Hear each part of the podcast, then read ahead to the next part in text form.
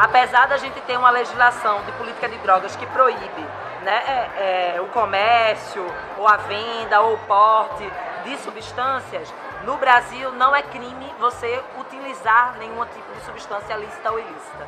É, inclusive a Constituição Brasileira Federal garante que a gente tem direito à autonomia do nosso corpo. Né? Então, lidar com isso nesse país é bem difícil porque a gente lida o tempo inteiro com a controvérsia, com a dicotomia de um país que estimula o uso de drogas, né? porque o maior produtor e o maior estimulador do uso de drogas nesse país são as cervejarias, são as casas de cerveja, né? e ao mesmo tempo a gente lida com a hipocrisia de que muitas drogas ainda vivem na ilicitude.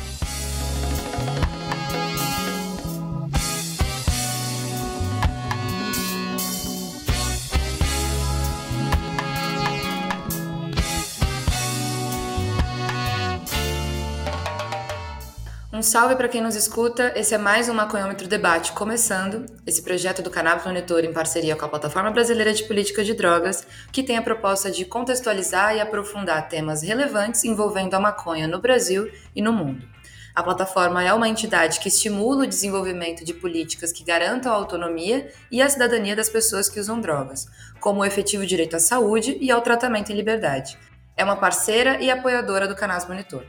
Eu sou aqui a Mesquita e nesse episódio nós vamos debater sobre algo que reverberou muito nos meses de fevereiro e março no Brasil de 2023: a tentativa de setores conservadores de criminalizar e perseguir a política e iniciativas de redução de danos. O caso mais emblemático foi o de ataque à ação Fique Suave, realizada pela Escola Livre de Redução de Danos na cidade de Olinda, em Pernambuco, durante o carnaval deste ano.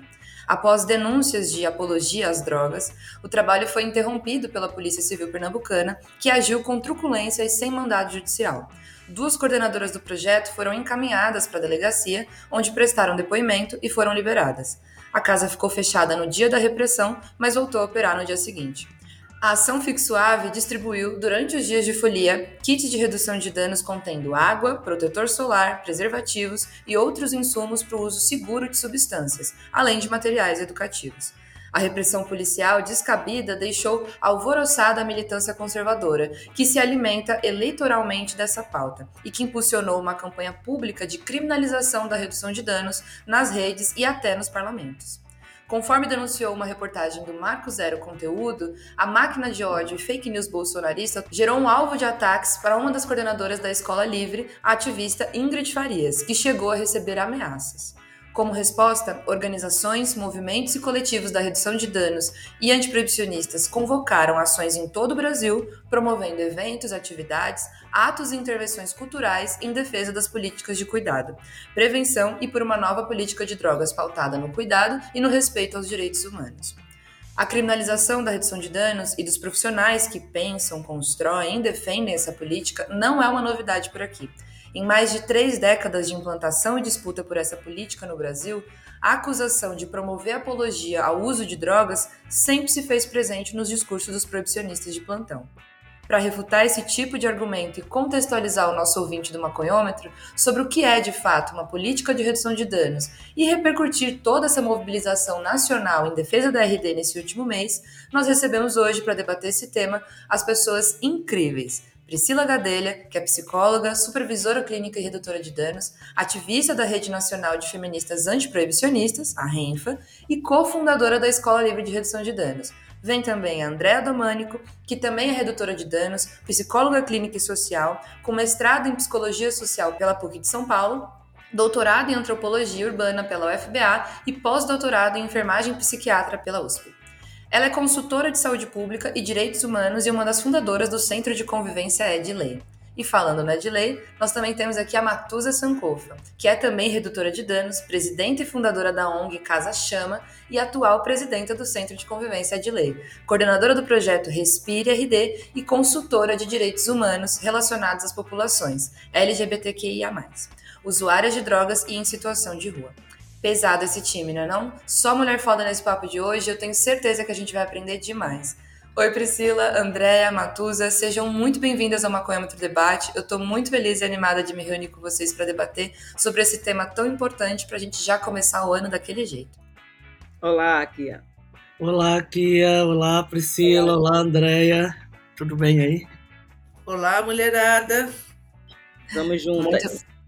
Queria começar pedindo para que vocês expliquem aquele basicão para o nosso ouvinte que por acaso não saiba ou não está tão familiarizado com esse tema, né? O que, que é redução de danos? A gente pode fazer aí essa jogadinha onde vocês se complementam, né?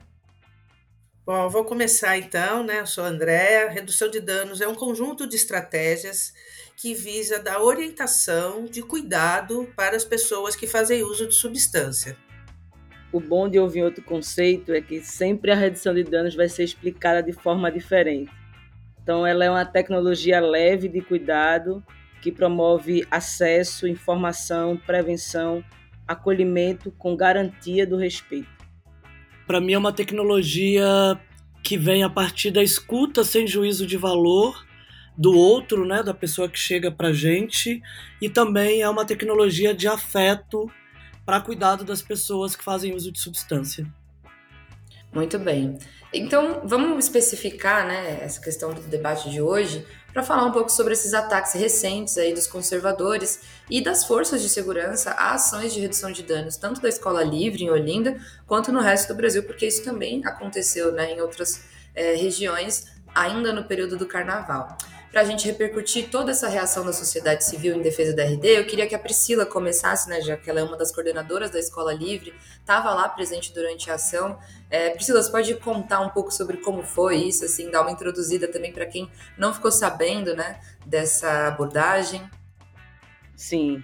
Então, a, a ação Fique Suave, ela começou em 2020, quando foi a primeira ação, né, e a gente fez a segunda ação agora no Carnaval, em 2023, na primeira ação, é, acho que é importante registrar, também tivemos abordagem da polícia, só que foi antes, porque iríamos fazer testagem no carnaval, e aí recebemos uma notificação dias antes para perguntar o que seria testagem, explicamos, até apresentamos a autorização do Conselho de Ética, que na época a Tina estava no doutorado dela, também tinha levado, para a gente corroborar com a ciência, mas não foi permitido, até porque senão iria poder enquadrar as pessoas que chegassem até lá. Então, essa foi a primeira criminalização da ação.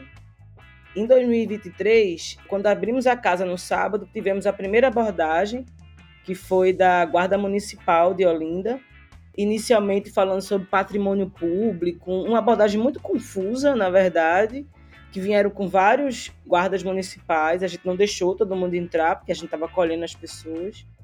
E aí a gente conseguiu reverter e conseguiu mediar com a prefeitura de Olinda. E aí na segunda-feira de carnaval, a gente recebe a Polícia Civil de Pernambuco, que chega inicialmente perguntando quem era responsável pela casa e em um segundo momento eles já invadem a casa e entram no espaço onde a gente estava e aí já com armas em punho, gritando, falando perdeu, perdeu. E a gente inicialmente até sem entender o que é que estava acontecendo porque a gente estava no meio do carnaval, assim, o que era que estava acontecendo, que tinha gerado isso. E aí, quando a gente é, se identifica, enquanto coordenadoras da escola, eles começam a fazer abordagem, a gritar com a gente, com a equipe, querendo coagir, colocar a gente isolada dentro de um quarto, e a gente faz, não, a gente não vai ficar aqui, a gente se levanta, se posiciona, e aí começa todo um debate explicando o que era a ação, mas eles com muita gritaria, gritando ao telefone, pedindo reforços, chamando outras forças de segurança da região, como se tivéssemos com um arsenal de armas, alguma coisa muito absurda que tivesse acontecendo, e nada disso estava acontecendo. Estávamos arrodeadas de kits de redução de danos, várias caixas, inclusive, que eram material que estávamos entregando durante o carnaval. Quando eles entendem minimamente o que a gente fala e começam a falar o que é que estava acontecendo, que até então eles não tinham nem explicado. Eles dizem que tinham recebido uma denúncia anônima pela internet, então foi a, a Delegacia de Crimes Cibernéticos que fez a abordagem, informando que estavam fazendo apologia ao uso de drogas e, por conta disso, teriam vindo até a casa em busca desses kits. E aí a gente abre o, o kit e explica um a um. Quando ele fala do que é a abordagem, ele diz que a criminalização é de apologia ao uso de drogas, como se nós estivéssemos incentivando o uso de drogas é, durante o carnaval, o que é também uma outra, além de inverdade, uma coisa muito fora da realidade, assim. Não tem ninguém que incentive o uso da droga. As pessoas estão fazendo uso da droga de formas variadas por suas relações. E se tiver algum incentivo ao uso da droga, seria de quem investe no carnaval por exemplo, é o exemplo de ser uma, uma grande indústria de cerveja. E ninguém está falando isso sobre a, a patrocinadora do carnaval, inclusive aliada à prefeitura. Mas aí essa tentativa de associar a redução de danos continuamente a dar drogas às pessoas, porque isso é uma coisa totalmente sem sentido, porque ninguém dá droga para ninguém, inclusive falar sobre o mercado de drogas. Drogas são caras, né? Custa muito recurso, e isso não é o nosso papel. Nosso papel, inclusive, é mediar essa relação com o uso das drogas, para que não fique, como já é, por exemplo, aqui em Olinda, é, instituído que é cultural as pessoas caírem, apagarem no chão, e a gente achar isso bonito. Né? Isso as pessoas elas passam por muitas cenas de violência quando chegam a esse estado durante o carnaval, e aí, por conta muitas vezes de não saber mediar essa relação com as substâncias, acabam tendo cenas e crises quer sejam crises de ansiedade, pânico, desmaios, enfim, cenas paradas cardíacas, né, que chega muito também na, na parte médica durante o carnaval, e a nossa disponibilidade durante o carnaval, enquanto sociedade civil, era de mostrar que é possível fazer ação de redução de danos, chegando até as pessoas, sem precisar negar que elas estão fazendo uso de drogas, inclusive diversos tipos de drogas. Então, por isso que o kit ele era tão diverso é, é, é, existe um preparo das pessoas para o carnaval. Então, nós também precisamos nos preparar para chegar até essas pessoas e levar a estratégia necessária, enfim. Só que isso foi criminalizado e deu todo aquele bafafá que vocês viram que a gente precisou mobilizar para que na terça-feira a gente convidasse movimentos sociais, ativistas de direitos humanos. Aqui eu quero agradecer muito, porque eu sei o quanto é difícil você sair no meio do carnaval para ocupar um espaço político e ter que ir lá defender algo que deveria ser algo básico né, para as nossas vidas, mas é isso. Os conservadores eles gostam de conservar as dores, então para eles é importante manter esse cenário de horror que a gente vive relacionado à política de drogas. Então esse é um, um, um resumão. Caramba, hein? Que, que aventura ruim para se viver no meio de uma onda de carnaval, né, Priscila? É, André, a gente colocou aqui na introdução que os ataques da redução de danos não são uma coisa que surgiu agora, né? Inclusive, antes da gente começar aqui o nosso papo, a gravação, você bem comentou que anteriormente as pessoas, o debate público talvez estivesse ao lado de vocês. Eu queria que você até retomasse isso agora, porque você já atua mais de 30 anos nessa área, né? E você pode contextualizar historicamente sobre como essas disputas travadas no campo da apologia é, ao cuidado versus apologia às drogas funcionou aí ao longo dos últimos anos, como é que isso está agora. É, e retomando aquela parte que eu bem comuniquei aqui, que eu achei muito interessante, você citou que é, anteriormente o debate público estava até um pouco mais próximo de vocês por conta das outras questões que a redução de danos também aborda, a não ser o uso de drogas, né? É, a redução de danos ela entra no Brasil como uma tecnologia de prevenção a HIV entre usuários de drogas injetáveis, pessoas que usavam drogas de forma injetável. E quando entrou em 1989, também foi proibido pelo Ministério Público, alegando apologia ao uso de drogas. E o projeto em questão na cidade de Santos foi interrompido sendo permitido, porque seria feita a troca de seringas entre os usuários de drogas, que compartilhavam a seringa. Na realidade, eles reutilizavam a seringa e transmitiam HIV e hepatite, hepatite B e hepatite C. Então, à época, foi feito um projeto para que é, fosse distribuído, trocado as seringas usadas por novas. Um compromisso do Estado de dar seringas novas para que as pessoas não se infectassem e tirar as seringas usadas das cenas grupais. Foi proibido pelo Ministério Público, que, como eu disse, deveria se ocupar de outras coisas, como violência contra a mulher e não cuidados à saúde. É, eu comecei a trabalhar em 94, já com troca de seringa também, com o apoio do programa da Coordenação Nacional de HIV/AIDS, e nós tínhamos o apoio do Conselho de Entorpecentes, como chamava a época, e os conservadores eles tinham uma não nos atacavam tanto, atacavam dizendo que estávamos fazendo apologia ao uso de drogas, porém nós tínhamos uma luta maior que era a prevenção do HIV. Então eles diziam: não, mas espera lá, pelo menos estão prevenindo HIV entre essas pessoas, né? Porque era assim que se falavam das pessoas que faziam uso de substância, aquelas pessoas. Então, não tivemos tantos ataques, pelo menos eu não tive tanto ataque aqui na cidade de São Paulo. Eu tenho que né, falar para os ouvintes, eu sou uma mulher com nível superior, uma mulher branca, então também isso me dava privilégios em relação à polícia, que sempre foi uma polícia extremamente classista e racista, né? Então nós não tivemos tanto, tantas dificuldades assim. Mas porque tinha uma luta maior que era a prevenção do HIV entre usuários de drogas injetáveis. Mas quando nós começamos a fazer ações com os usuários de crack, nós tivemos uma repressão policial bastante grande, na época na região da Luz, que já também depois foi intitulada de Cracolândia, onde nós distribuíamos cachimbos para que as pessoas parassem de fumar nas latas, porque isso estava causando um dano pulmonar muito sério. E nós passávamos distribuindo cachimbos com o suporte do Ministério da Saúde e, posteriormente, a polícia passava recolhendo esses cachimbos. E eles diziam assim: a Secretaria de Saúde dá e a Secretaria de Segurança tira, né? no sentido de desrespeito a essas pessoas.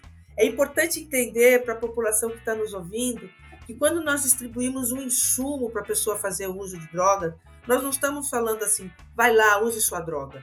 Nós estamos dizendo assim, olha, você faz uso de uma droga que pode lhe causar danos e você precisa minimizar esses danos. E nós estamos aqui para conversar com você sobre isso. Nós não estamos dando um, um, kit dizendo se drogue, nós estamos dando um kit dizendo se cuide. Essa é a diferença.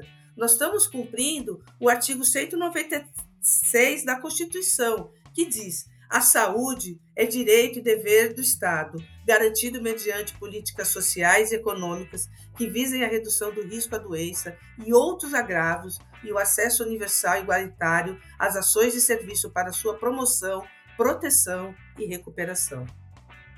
Muito bem explicado, André. Obrigada. Matu, você está atualmente na presidência do CCE de Lei, né? Adoro resumir como CCE de Lei, é o Centro de Convivência de Lei. E uma das entidades mais antigas, né, em referência em redução de danos tanto aqui em São Paulo quanto no próprio país. Você pode dividir com a gente como foi articulada essa campanha nacional recente em defesa da RD, né, essa mobilização, sei que você fez parte, e até se você puder falar um pouco da ação que você é, coordenou aqui em São Paulo também, né, ainda no Carnaval, que antes de comentar o que você me pede, eu queria dizer que eu sempre fico muito emocionada quando eu estou dividindo e compartilhando o espaço com Andréia e Priscila, porque lá atrás, quando a redução de danos ela entrou na minha vida não como uma possibilidade profissional, mas como uma possibilidade de cuidado, como a mulher usuária de drogas que sou, Andréia e Priscila já estavam aí construindo a redução de danos e construindo é, a oferta desse cuidado. Então, eu fico muito emocionado de verdade por, porque graças ao trabalho de Andréia, Priscila e tantas outras, eu tô viva e eu consegui cuidar do meu uso de substância, de outras questões na perspectiva da redução de danos. Então, assim, todo o meu respeito e admiração assim pelas duas. Eu acho que essa campanha, né, Articulação Nacional em Defesa da Redução de Danos, ela tem esse pontapé inicial aí pelo que aconteceu lá em Recife e que a gente entende a necessidade de se organizar nacionalmente, tendo em vista que os ataques eles podem acontecer em todos os espaços que a gente está construindo redução de danos pelo país afora. E eu acho que quando a gente junta, une as nossas forças, né, de todo mundo que tá, tem trabalhado pelo país afora, a gente consegue trazer um debate mais nacional e também nacionalizar a luta aí pela redução de danos. Então eu acho que foi posterior a isso, a gente se reuniu, todo mundo fez uma conversa para decidir que a gente precisava ocupar as redes, ocupar as ruas, a gente precisava dizer da importância da redução de danos, né, para as pessoas. E aí para as pessoas que são impactadas de fato pela política de drogas. A gente vive num país que é um país que diz ter uma guerra a uma substância, mas que a gente tem na sua história a escravatura, né, a exploração de pessoas pretas e que a criminalização da substância e das pessoas que fazem uso de substância é a estratégia pós-escravidão que a gente tem de controle, de retirada, de morte, de exploração dos corpos pretos e pobres nesse país. Então eu acho que a gente se organiza nacionalmente para poder lutar por essas pessoas que estão na ponta, pelas pessoas que a gente atende nos nossos espaços de convivência e para dizer que essa estratégia ela funciona, que a redução de danos ela funciona, ela é um caminho para cuidar das pessoas que querem parar de usar substância, mas também das que não querem parar e que é uma possibilidade, inclusive, para cuidar dessas pessoas. E a gente precisa, enquanto pessoas que estão mais estabelecidas socialmente, botar a cara na frente dessa luta e defender a redução de danos, né? E aí, contando um pouco da ação de carnaval aqui em São Paulo, que a gente teve um ataque um pouco menor, mas houve uma live em que trouxeram e desfizeram tudo que a gente levou lá para a Avenida, com o Bloco Cecílias e Buarques do Carnaval. Aqui foi uma parceria entre a Iniciativa Negra, o Centro de Convivência Edley e o bloco Cecílias e Buarques. A gente levou 100 redutores de danos para a rua. Inclusive, após a experiência de Recife, a gente fez a escolha de não levar insumo para o uso de substância, então foi uma ação totalmente focada em distribuição de água, de acesso à informação e distribuição de preservativo, autoteste e muito diálogo com as pessoas que estavam ali curtindo o carnaval no bloco, né? E aí mesmo a gente fazendo essa escolha, a gente vê essa parte bolsonarista da sociedade, alguns políticos bolsonaristas indo fazer live e dizendo duas coisas. Uma que a gente distribuiu substância durante. É, a gente distribuiu maconha para todo mundo que estava na avenida mais de 10 mil pessoas, então foi uma ação que foi construída com um orçamento pequeniníssimo. A gente custou para pagar as pessoas que estavam ali trabalhando para comprar as águas e disseram que a gente estava distribuindo maconha para 10 mil pessoas na avenida. E também que a gente orientava as pessoas, dava os informativos, orientava as pessoas sobre o uso da substância e botava um adesivinho. E aí, com esse adesivo, com essa tatuagem, que era a tatuagem que a gente fez com informações sobre redução de danos, para as pessoas fotografarem é, e essas informações estarem disseminadas por aí, com esse adesivo, a gente estava autorizando o tráfico a chegar nas pessoas, porque aquelas pessoas já estavam aptas a fazer o uso. Então, são coisas que de fato não fazem parte do trabalho da redução de danos a redução de danos não nunca foi apologia ao uso de substância, porque inclusive uma das estratégias da redução de danos, caso seja a escolha da pessoa que a gente está atendendo, é a abstinência também, né? Então é uma das nossas estratégias. E a apologia que a redução de danos que eu conheço e conheci lá atrás, aos 14 anos de idade, quando eu fui expulsa de casa e fui para a situação de rua, é apologia ao cuidado é isso que a redução de danos sempre faz, sempre prega sempre leva para a vida das pessoas. É apologia ao cuidado. E é isso que a Escola Livre de Redução de Danos levou para o carnaval lá em Olinda. É isso que a iniciativa é, negra mais o Centro de Convivência levou para a Avenida aqui em São Paulo também durante o carnaval. Apologia ao cuidado. Escuta as pessoas, diferente do que o Estado tem feito, que é cuidar do patrimônio, porque o Estado investe muito cercando o patrimônio público, as praças, mas não investe em cuidado com as pessoas. E a gente precisa pensar nisso, que a, a sociedade civil que tem investido em cuidar das pessoas durante as festas de rua. Não, muito bem. E essa live foi no mesmo dia, né, da ação do bloco de carnaval. Era assim, o bloco foi à tarde aqui em São Paulo e a live rolou de, é, de noite, assim, umas 9, 10 da noite entre alguns deputados e, enfim, pessoas das redes sociais, conservadores ativos né, nas redes sociais, onde eles estavam disseminando justamente isso, de que era um kit drogas, assim como foi falado em Olinda, e inclusive falaram também da ação de, de Olinda nessa live, não só daqui de São Paulo, é, e que as pessoas estavam ali sendo marcadas com um token, assim, sabe? A tatuagem era um token para todo mundo ir lá e falar: não, agora o traficante pode ir ali dar a droga porque já tá com a tatuagem. Parece até absurdo, né? Você fica, gente, que mundo de fadas é esse que você tem uma tatuagem no seu corpo e alguém vem lá e te dá droga de graça, sabe? Importante colocar que isso é uma estratégia desse grupo conservador, bolsonarista, que vem com uma base muito bem formada a partir de Trump, Steve Bannon. Isso é uma estratégia de fazer confusão, de criar universos paralelos em nossa volta e nos vestir com a identidade que eles entendem que é importante. Porque essa identidade que eles vêm construindo ao longo do tempo leva para o imaginário social que as pessoas acabam achando que a redução de danos é incentivo ao uso, é distribuição de droga. Como se, e aí trazem, inclusive, eles misturam né, nos espaços de uso seguro que acontece nos países que têm civilidade, a exemplo do Canadá, Holanda, né, porque eles precisaram construir uma estratégia para que aquelas pessoas não precisassem morrer relacionado ao uso quando se fala em overdose. Aqui no Brasil, a gente não consegue nem falar sobre isso, porque é meio que negado a gente chegar a essa discussão. E aí eu queria trazer isso, e eu acho que André e Matusa também, porque é algo que ao longo do tempo ficam jogando em cima da gente.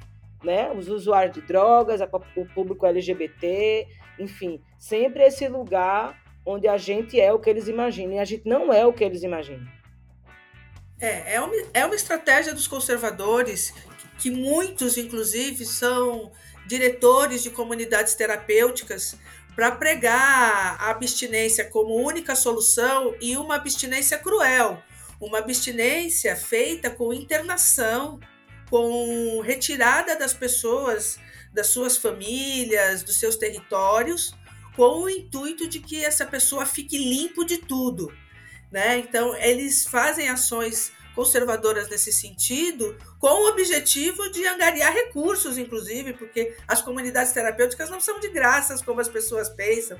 Se a vaga é de graça, alguém está pagando, né? E esse alguém muitas vezes é o próprio Estado que se desconectou um pouco é, dos cuidados em saúde mental, do incentivo, do recurso para a rede de atenção psicossocial.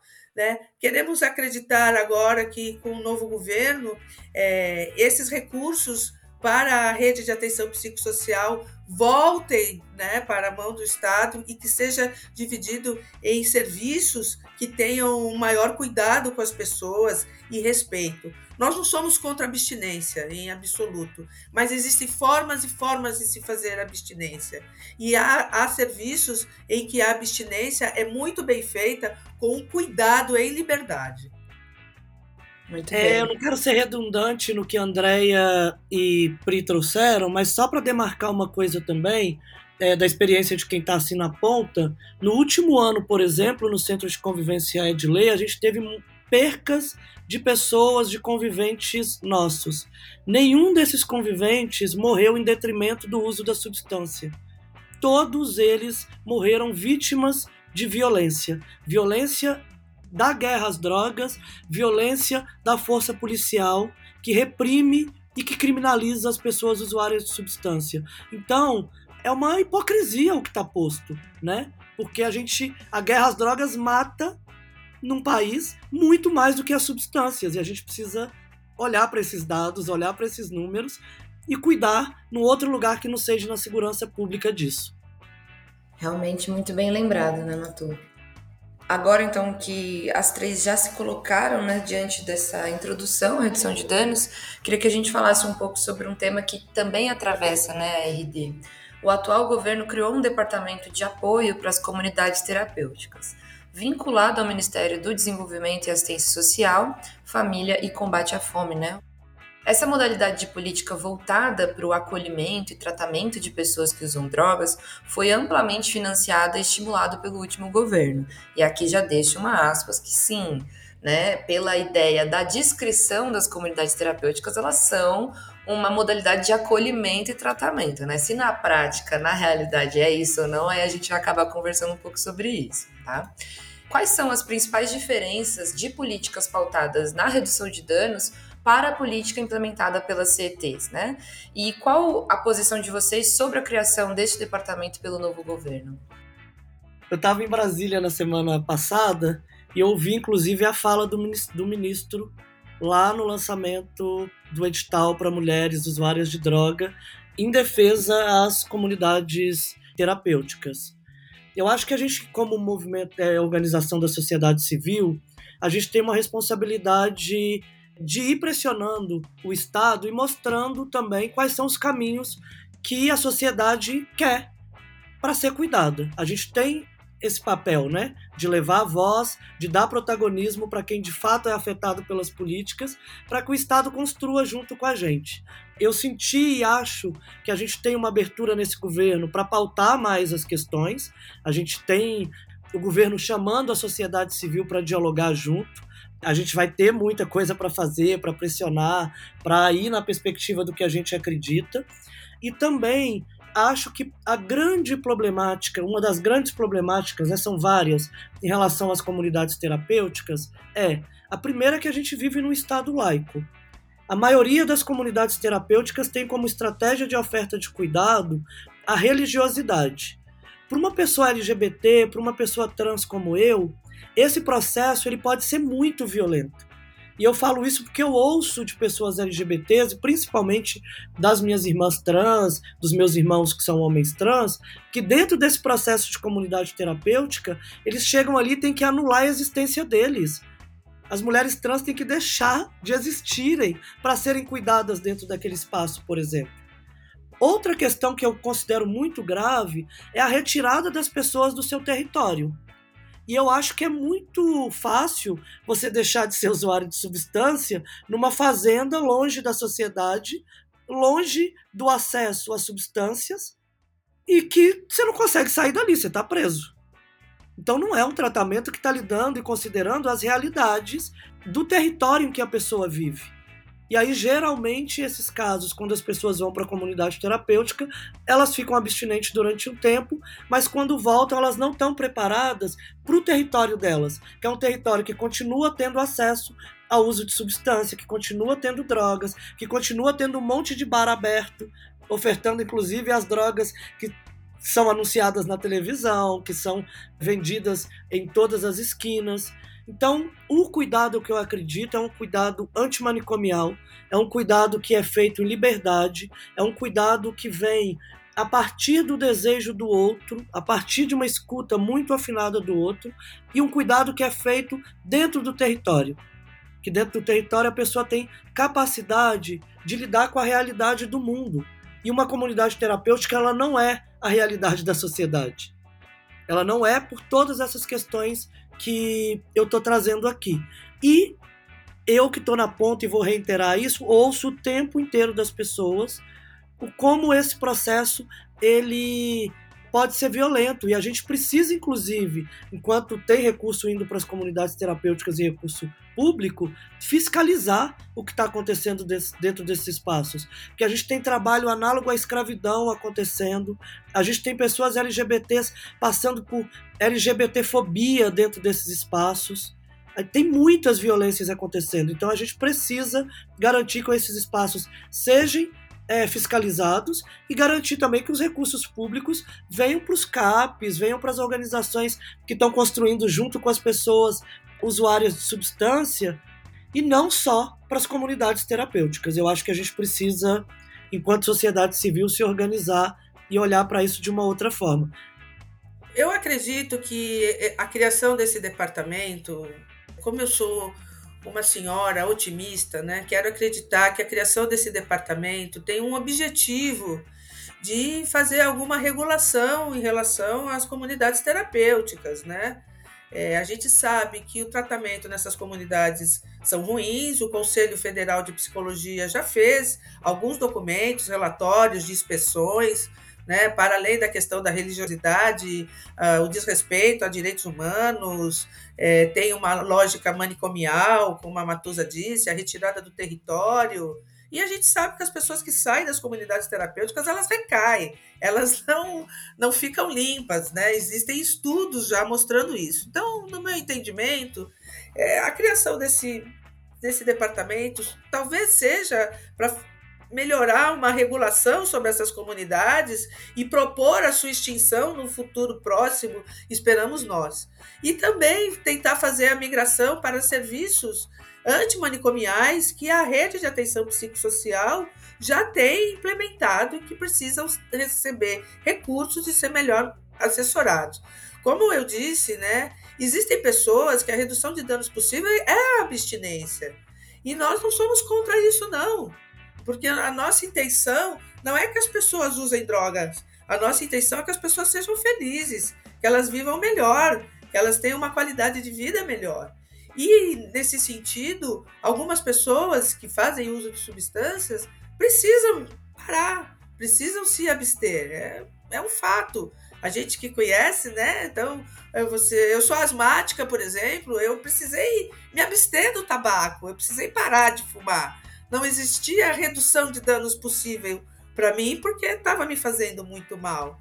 E eu tive acesso à rede de atenção psicossocial para isso, né? A, aos serviços de saúde que distribuíam PET, que faziam grupos é, de discussão, né? Estou dando um exemplo de uma droga lícita para que as pessoas entendam que a redução de danos ela não trabalha com o uso de drogas ilícitos, ela trabalha com todo o uso de substância, de todas as drogas, as qualificadas de ilícitas e as qualificadas de ilícitas. Então, quero acreditar que esse departamento é um departamento com um prazo de validade, para que possa, enquanto essas comunidades existem, fazer uma regulação e aos poucos imigrando essas questões das pessoas que precisam do tratamento de abstinência para a rede de atenção psicossocial. Eu acho que eu fico entre a ser otimista e, e ficar pessimista, assim, porque o, o, cenário que Matrusa traz, e assim, da experiência, das vivências, ele é muito duro. E aí a gente vê é, as questões de gênero, raça e classe muito bem estabelecidas, onde quem vai acessar qual serviço, até o tipo de comunidade terapêutica, né? Qual vai ser, como vai ser também.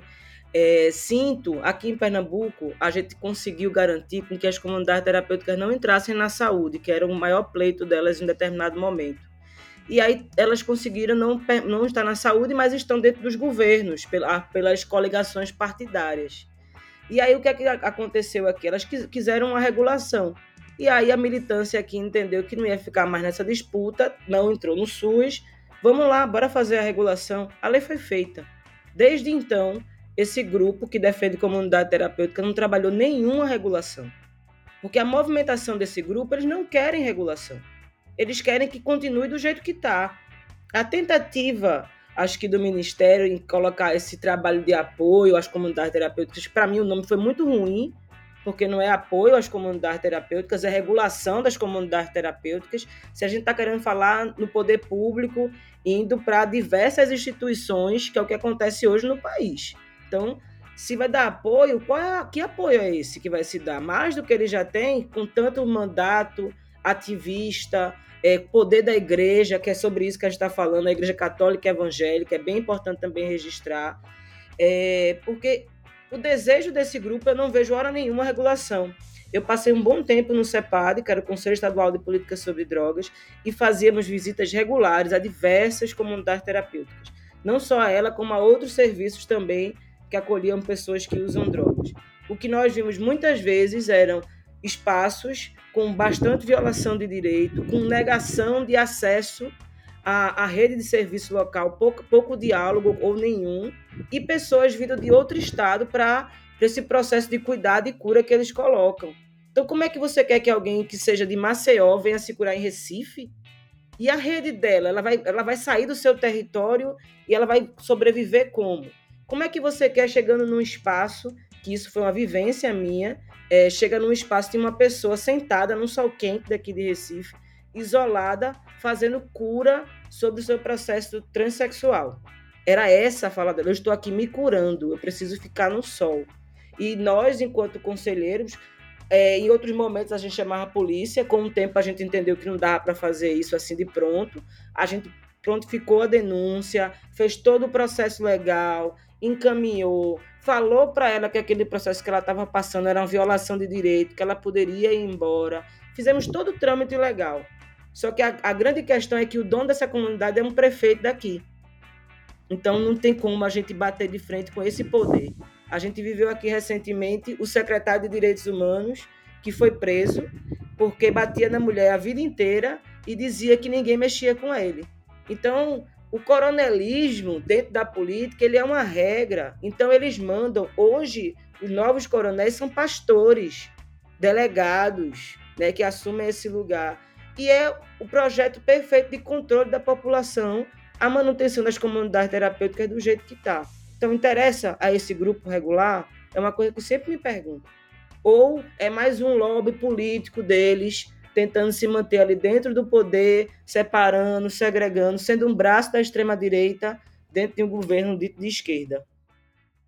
Acho interessante que é justamente o que a Andrea falou, né, sobre o debate sobre as drogas listas e listas que a redução de danos é para todos e que quando você tenta, compartilhando com o que a Prifi também trouxe, quando você tenta curar uma pessoa fora do seu ambiente, fora daquilo que traz para ela essa dependência, esse abuso né, do uso de drogas, você está agindo ali, como fala, tentando colocar uma viga estruturada num lugar de areia, numa areia movediça, porque isso não vai permanecer e aí vai trazer essa ideia de que o problema é a droga que não tem tratamento, tá vendo?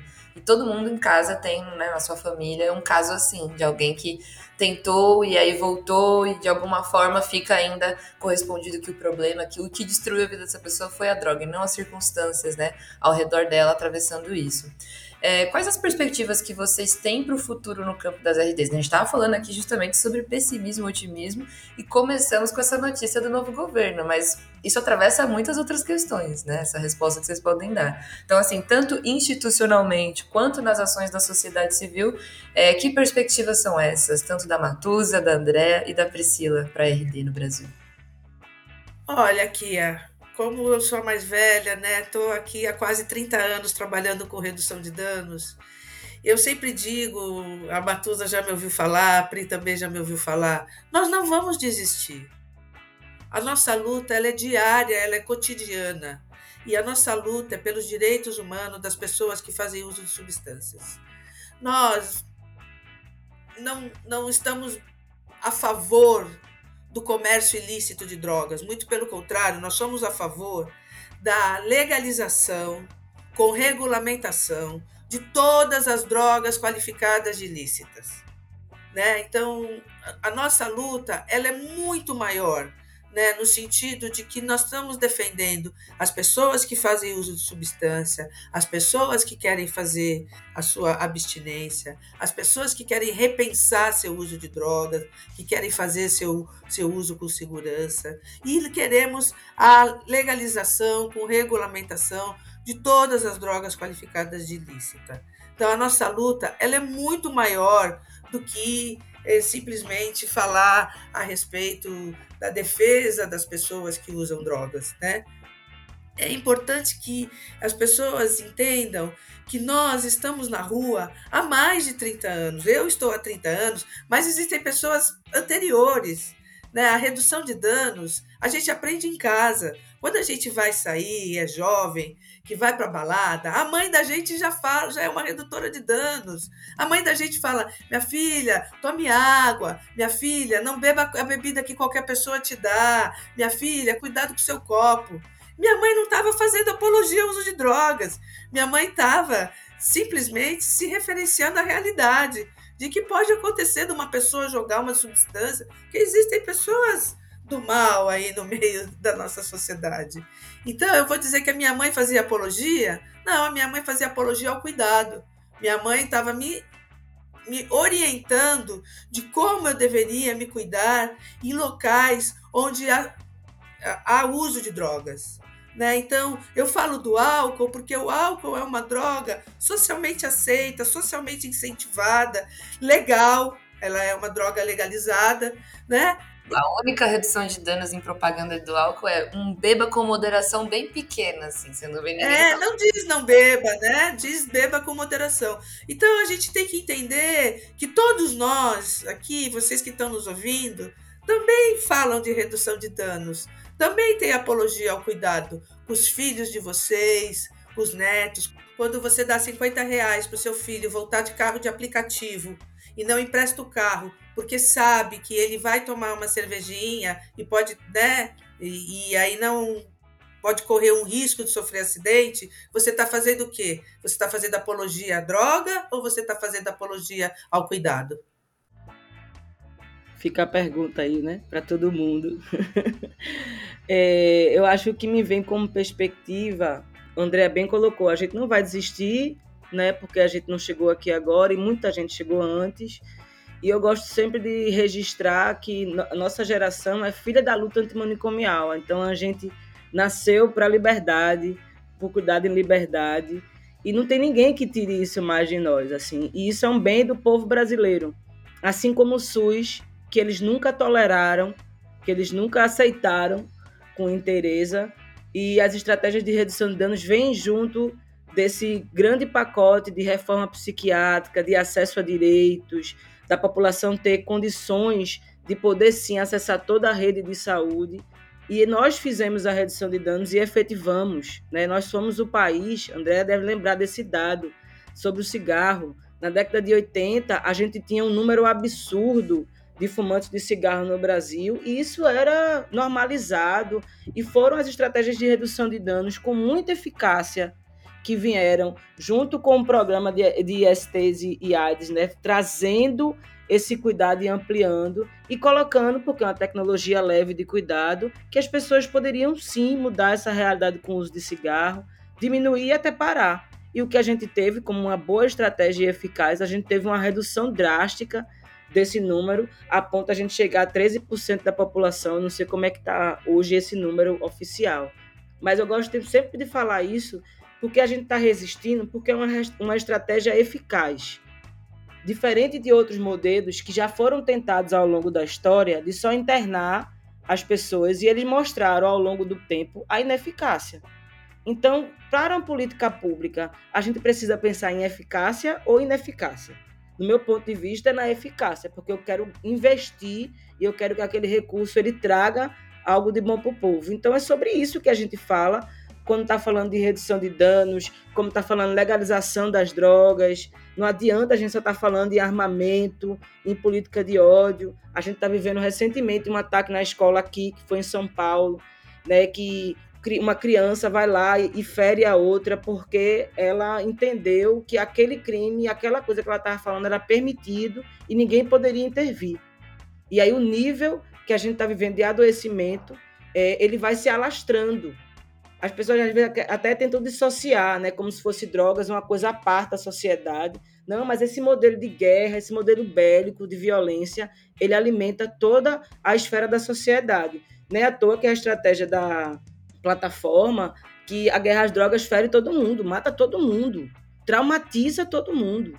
E isso alimentado por um modelo que só quer encarcerar e não quer permitir informação, prevenção, fala aberta, direta, é uma negativa da nossa potência, né? Então é mais uma tentativa de negar o nosso desenvolvimento e potência enquanto povo.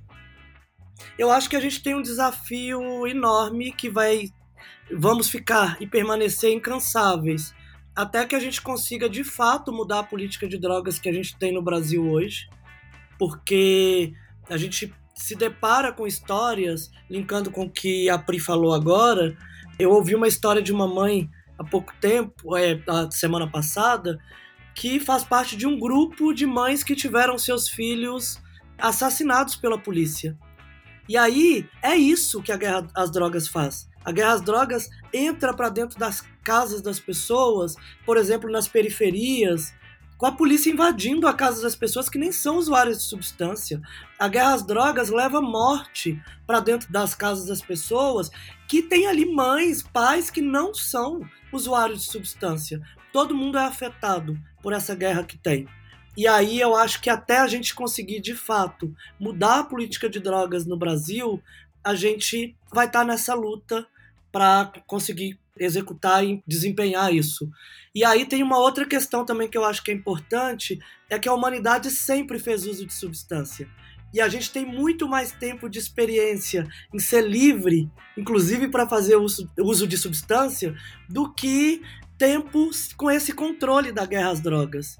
Então eu acho que essa experiência ancestral que a gente tem vai contribuir na mudança da política de drogas e é assim, a humanidade sempre fez uso de substância, assim como faz uso da arte, para conseguir respiro, para conseguir dar conta das dores, para conseguir permanecer vivo. E aí eu vou dar um último exemplo, que é aqui na, eu moro num ponto de prostituição de pessoas trans aqui em São Paulo. E aí vou dar na verdade dois exemplos. Numa noite fria aqui numa cidade como São Paulo é, e hoje inclusive está frio, a gente abre uma garrafa de vinho para terminar o dia de trabalho cozinhando e se aquecer para conseguir dar conta de cozinhar. Uma pessoa que está na rua que tem os seus pertences retirados, que tem é, o seu cobertor, a sua barraca retirada, a única possibilidade dela ficar viva é fazendo uso do álcool, de uma cachaça barata, para se aquecer e continuar e acordar viva no outro dia. As travestis que estão aqui na porta de casa, que vai chegando os últimos dias delas pagarem a pensão que elas moram, a única estratégia que elas têm num país em que 90% das travestis têm como possibilidade só a prostituição como trabalho, a única possibilidade de trabalhar com o corpo é o uso da substância para continuar viva. Então a gente precisa garantir que o Estado dê conta de não ser com a sua ausência violentar e vulnerabilizar algumas pessoas, porque a única opção que o Estado dá para algumas pessoas continuarem vivas é o uso de substância. E aí, quando você vai para uma comunidade terapêutica que prega que a única alternativa demoniza, criminaliza a única alternativa de algumas pessoas ficarem vivas, o que, que você está fazendo com isso? Você está dizendo para essas pessoas que a única estratégia delas não vale, que elas não têm que lutar mais pela vida. Então a redução de danos para mim, ela luta e mais do que tudo, ela cuida da vida das pessoas e garante que reduza-se os riscos e os danos para que as pessoas permaneçam vivas. E isso é muito importante, as vidas são muito importantes. Eu acho que é isso sobre isso que a gente está falando, sabe? Muito bom, Matuza. Fazendo parte do time de comunicação da iniciativa e da plataforma, eu produzi o vídeo de ação da mobilização nacional depois do bloco, né, Cecília Zibuartes, e uma das falas das redutoras de danos que, que eu entrevistei para esse vídeo, inclusive parte do Edley, Verônica Verão, acho que você conhece ela, foi de que eu perguntei para ela o que, que era redução de danos para ela. E ela falou: olha, a redução de danos para mim é sobre vida. Né? Que as vidas elas precisam ser vividas, precisam ser cuidadas, precisam ser acolhidas. E às vezes as pessoas não entendem isso, né? Sobre como a, relação do senso comum popular é droga não tem a ver com vida, droga tem a ver com morte. Mas é isso, ninguém para para pensar de que as drogas regularizadas, né, não tem nada a ver com morte e inclusive fazem parte de momentos de comemoração, de momentos de tristeza, de momentos variados, né, que a gente tem. E aí a Priscila falou sobre o cigarro, né, quanto essa, essa diminuição, mesmo a custo de uma propaganda de, entre aspas, redução de danos, onde está escrito, você morre, né, atrás do negócio do maço de cigarro. Exatamente, você infarta. Pode falar, Andréia. É, acho importante quem está nos ouvindo entender que nós, né, redutores, redutoras de danos, não trabalhamos somente com as pessoas que são dependentes. Somente 10% das pessoas que usam drogas são dependentes dela. Nós trabalhamos com as pessoas que fazem uso abusivo, que fazem uso recreativo, que fazem uso esporádico. Nossas orientações são para uso seguro de drogas, né? E é importante também que as pessoas entenderem que a dependência é uma doença que se cura, diferente do que falam alguns proibicionistas. A dependência é uma doença que cura. Eu era fumante, eu parei de fumar, da minha casa tem cinzeiro, quem quiser fumar, vir à minha casa e fumar, não há problema nenhum para mim né? Eu não, não tenho recaídas com tabaco, vontade incontrolável, nada disso. Eu simplesmente resolvi a minha questão com o tabaco. Eu dou esse exemplo para as pessoas entenderem que, assim como eu curei a minha dependência do tabaco, outras pessoas podem curar suas dependências em relação às outras substâncias. Kia, eu queria trazer só, acho que um ponto que André provocou aqui agora. É, acho que a redução de danos é uma exaltação às individualidades, a autonomia, a complexidade humana, né? A gente não é uma fórmula única para ninguém, nunca. E essa é que eu acho que é a maior beleza, assim.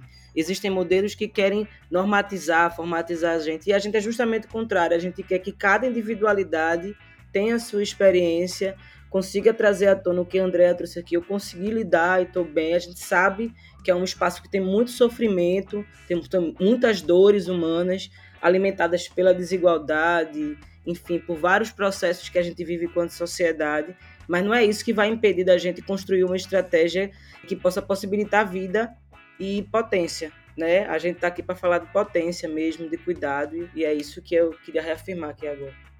Muito obrigada, Pri. É, a gente está se encaminhando para o final, tá? Ainda não é exatamente o final, mas eu queria que vocês compartilhassem cada uma referências no campo da redução de danos para vocês, né? Quem são referências, quais projetos são referências, se vocês têm leituras, perfis, enfim, coletivos para que a gente indique aqui para os nossos ouvintes se aproximarem desse tema da redução de danos sob uma perspectiva que vocês indiquem, né? Que faça sentido para cada uma de vocês. Ah, eu quero falar aqui então. quero falar do livro de Rossana Ramé, que é daqui de Recife, que é a recursividade dos que usam drogas que é um, um, lugar de pautar esse lugar que muitas vezes se fala que o dependente químico é aquela pessoa, enfim, que não vai conseguir, que não, não adere aos serviços e traz um conceito para a gente que é de pensar a recursividade nossa, no, os, o ir e vir, né, os círculos, as voltas que nós possamos dar durante a vida.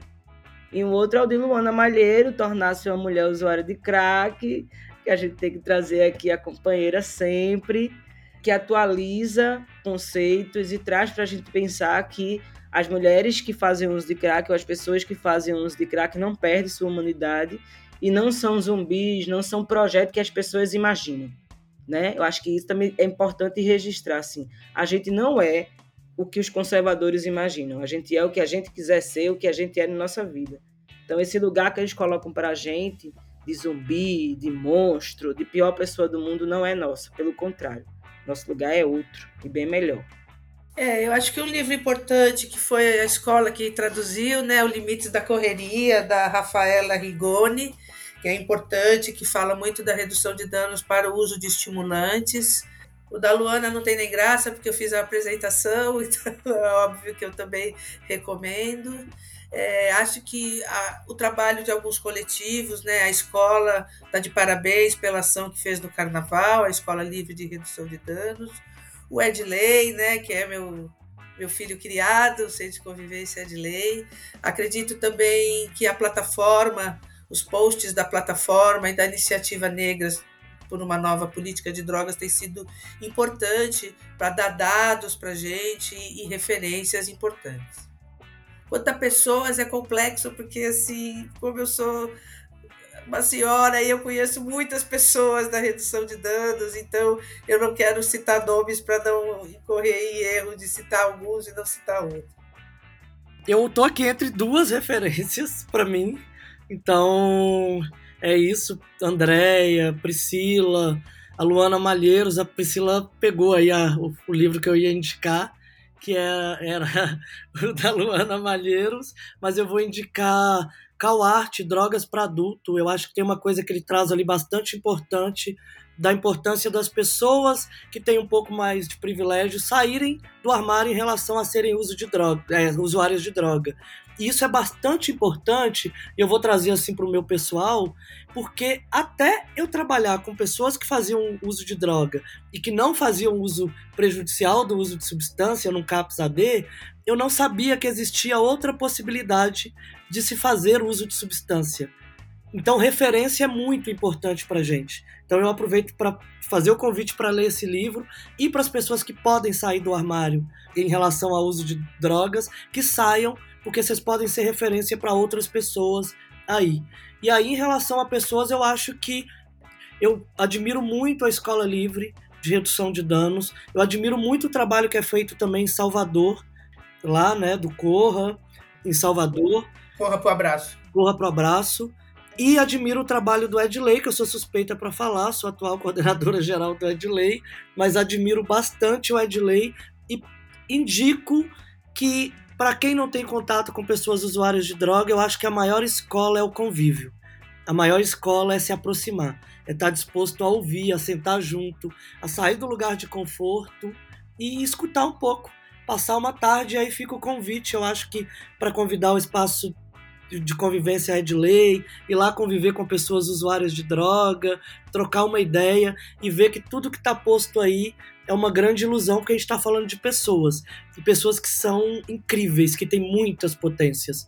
E queria agradecer a minha equipe do Espaço de Convivência Lei, do PRD, de todos os núcleos, porque eu acho que é o meu lugar de formação diária e é o lugar que me proporciona cuidado, que me proporciona também hoje o Edley caminhando para esse lugar, assim, que é muito potente, que é de ter uma travesti, usuária de droga, é, no protagonismo e podendo ser protagonista da sua luta também, é, sendo coordenadora geral desse espaço, que é um desafio que toparam fazer e que é o caminho também, que é que a gente tenha voz e que a gente consiga dar voz para as pessoas que estão mais vulnerabilizadas aí pela política de drogas que a gente tem. Então, é isso. Muito obrigada. É, eu acho que vocês deram bons recados, hein? Nessas falas também sobre referências e indicações. Mas agora é o nosso momento realmente de chegar ao fim e de vocês se despedirem, é, darem seus últimos recados, enfim, contemplarem aí a presença uma da outra. Muito legal, Matusa, que você tinha aí uma referência na Andrea ou no trabalho da Priscila, e hoje elas podem ver em você também uma referência, porque eu vejo, assim, o tanto de, de trabalho que você realiza e fico muito feliz de fazer parte de tudo isso aqui com vocês. Isso é o poder da redução de danos. Eu tenho é muito orgulho. Igual, né? eu tenho muito orgulho da Matusa, eu tenho muito orgulho de ser amiga dela. Cada vez que ela fala, eu fico aqui babando. Para mim é uma pessoa, é uma grande referência hoje em dia. Para mim, eu posso dizer sem dúvida nenhuma, a maior referência é, para mim no campo da redução de danos atualmente. É, eu gostaria de agradecer é, a iniciativa de fazer essa discussão. Estou à disposição aí para qualquer outras outros programas que surgirem, e é sobre isso que a gente fala, a gente fala sobre vida, sobre cuidado, e vou terminar com uma frase que a gente falava no auge da epidemia da AIDS. Muito obrigada e viva a vida! Axé, arroz, saravá. Então, eu acho que eu me emocionei muito com, a, com as falas de Matusa e é, acho que é, o lugar que você trouxe foi perfeito. A gente fica no mesmo lugar, no mesmo tamanho. Né? Esse lugar da horizontalidade foi o que mais me encantou desde que eu iniciei na redução de danos. Quando a gente chega para conhecer a Andrea Domano, que está lá um bocado de coisa escrita, aí a gente olha, eita, olha ela ali, e aí a gente vai lá e quando começa e chega pronto, acabou-se né? E quando a gente se encontra também é a mesma coisa. Eu acho que isso é o que dá mais medo em quem tenta difamar a gente, colocar a gente num lugar ruim da sociedade, né? Porque a gente traz potência a todas as pessoas. E todas as pessoas com potência, a gente pode mudar a realidade. E a gente vem mudando ao longo da história. A gente sabe que é um trabalho de muita resistência, mas é um trabalho que tem muito amor, tem muita fé, tem muita disposição. Então que a gente siga que a gente acredite no mundo que a gente sonha. É, é bem difícil falar depois da Andréia e da Priscila sempre, mas eu queria finalizar dizendo vida longa para nós, vida longa para redução de danos e que ela é o caminho, funciona. Eu acredito muito, funcionou para mim. Bota a gente nesse pé de igualdade, então e esse lugar é muito confortável de se estar, é muito gostoso, você se sente pertencente, né? E é isso que a gente tem feito com as pessoas por aí. É, colaborado para que as pessoas se sintam pertencentes ao mundo e independente das questões delas, se são usuárias, se não são, se são trans, se são cis, a gente tá junto e poder dialogar e construir um lugar em comum nosso, né? Então, é isso, vida longa para redução de danos. Muito bom. É isso, pessoal. Se você achou que esse episódio está muito fofo, saiba que ele foi gravado num dia de lua em câncer. Estamos todas aqui. Nossa, como eu amo ela, como eu adoro ela. Eu sou canceriana. Ah, olá, viu? Bom, estamos chegando ao fim do nosso papo com a Andrea Domani, com Matusa Sankofa e Priscila Gadelha. Nesse episódio, a gente debateu os eventos recentes envolvendo ataques e apoio às políticas e práticas de redução de danos no Brasil. Muito obrigada a você que nos escutou até aqui, que ficou até o final. Se você curtiu esse conteúdo, espalha para geral, compartilha com quem você acha que vai se interessar em aprofundar esse debate político sobre drogas, direitos e cuidado no Brasil. Apoie o Maconhômetro e o Cannabis Monitor curta, compartilha e, se você puder, né, contribua com a nossa campanha de financiamento coletivo no Apoia-se. O endereço é apoia.se, né, barra Cannabis Monitor. Eu fico por aqui, um salve para geral e até o próximo debate.